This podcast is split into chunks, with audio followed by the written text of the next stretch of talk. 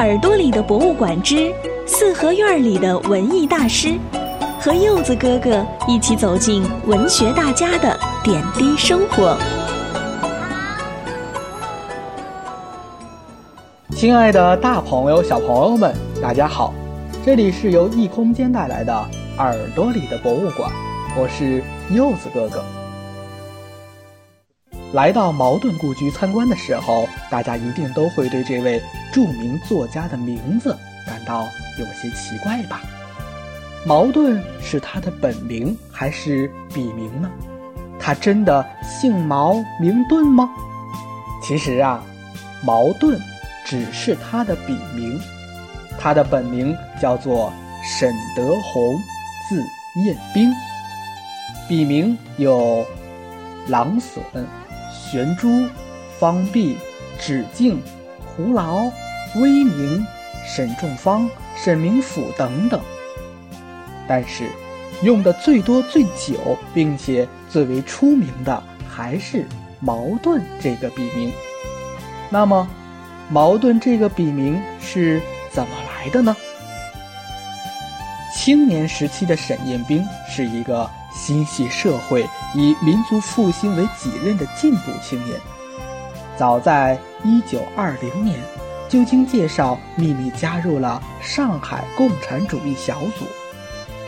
1921年成为中国共产党最早的53名党员中的一员，由此他就在党组织的领导下秘密从事地下工作。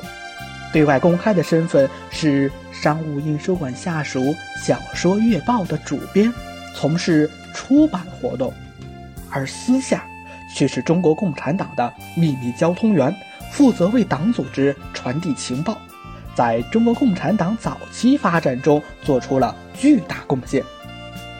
一九二七年大革命失败后，国民党反动派发动反革命暴动。疯狂围剿、屠杀共产党人，制造了白色恐怖，革命陷入低潮期。沈彦兵由于是共产党元老，也被国民党政府通缉悬赏，于是他隐姓埋名，被迫从武汉悄悄返回上海景云里隐居，对外宣称回老家避难，始终足不出户。隐居期间。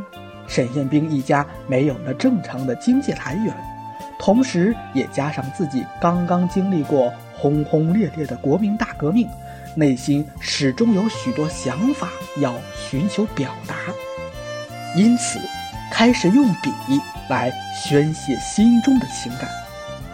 就这样，沈雁冰花了整整四个星期创作了中篇小说《幻灭》。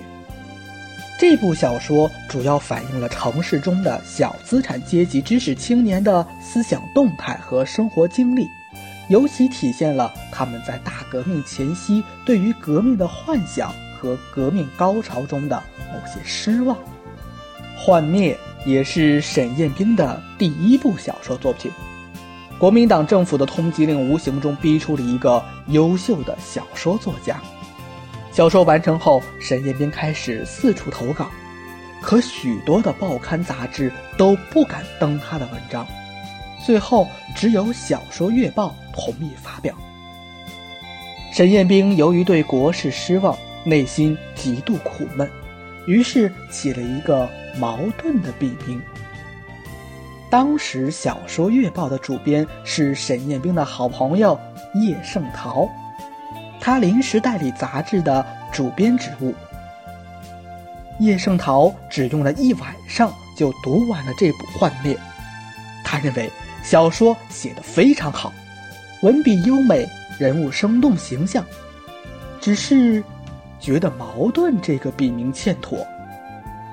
叶圣陶认为，“矛盾”二字是哲学名词，不像一个人的名字，何况。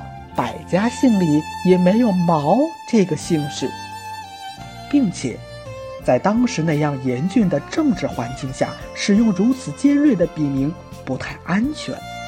如果直接用矛盾的名字发表出去，明眼人一看就知道是个假名字，反而会引起不必要的麻烦。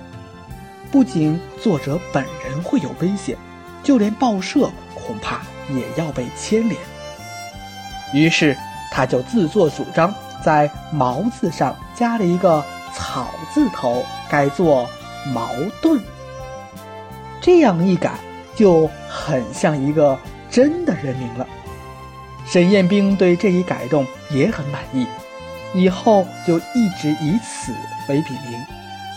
于是，经过叶圣陶先生一个小小的改动，我国现代文坛上就多了一个伟大的作家——茅盾。